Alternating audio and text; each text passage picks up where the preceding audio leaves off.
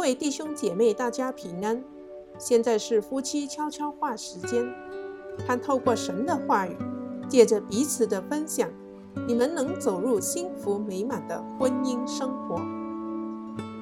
今天的经文取自于马太福音十九章六节，所以神配合的人不可分开。在较早的年代，大部分的人都毫无疑问地接受婚姻代表众生的承诺。我的公公劳詹姆斯·鲁布森也不例外。他的未婚妻同意结婚之后，他对他这么说：“我要你明白，并且充分地知道，我对于即将踏入的婚约有何感受。”我从小就按照上帝的话被教导，婚姻誓言是不得违反的。一旦许下这一项的承诺，这一辈子便完全受此约束。不论基于任何理由而离婚与你分开，这想法将永远不容于我的脑海。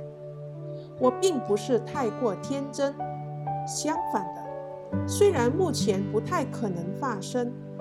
但我完全明白，双方的不和或其他意料之外的状况，将可能导致极大的心理痛苦。若这真的发生了，就我而言，我决意接受这一切，并将之视为我此刻许下之承诺的结果。在必要情况下，我将会一概承受，直到死亡将我们分离。一直以来，我深深地爱着你，我的恋人，而我也将会继续爱着身为我妻子的你。但除此之外，我也以基督的爱来爱你，即我绝不会以任何可能危害我们进入天国盼望的方式来回应你，而这也是我们一生最高的目标。我也祈祷上帝。将使我们对彼此的爱恋完美不朽。詹姆斯与梅朵·杜布森享有一段充满爱与忠诚，并且令人满足的婚姻，其实于一九三五年结束于他过世的一九七七年。